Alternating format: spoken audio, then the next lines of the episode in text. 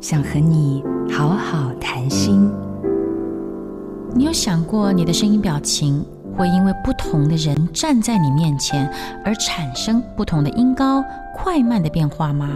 又或者是情绪上的变化，像是比较开心、比较兴奋、比较沮丧、比较平和等各种状况吗？其实声音泄露了你的内在表情。有一天，我到外地去演讲，来载我去会场的是一个很可爱的扶轮社老太太。她告诉我说：“老师，我先生讲话的时候，我都可以分得出来，他现在是跟男的还是跟女的说话哦。”我心里就开始窃笑。他继续说：“我先生跟男的讲话的时候，吼，都是说台语啦。啊，嘿啦嘿啦嘿啦，啊，你今晚是不是去逗伊啦？是呢，那如果他是跟女生讲话的时候，他就会提高讲台湾国语。素吼素吼，啊，你现在是要去哪里呢？所以人的声音会跟随面对不同的对象，有着不同的转变，是不是很有趣呢？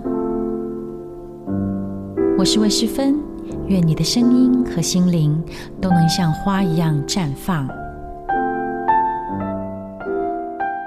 好家庭联播网，中部地区古典音乐台 FM 九七点七，北部地区 Bravo FM 九一点三。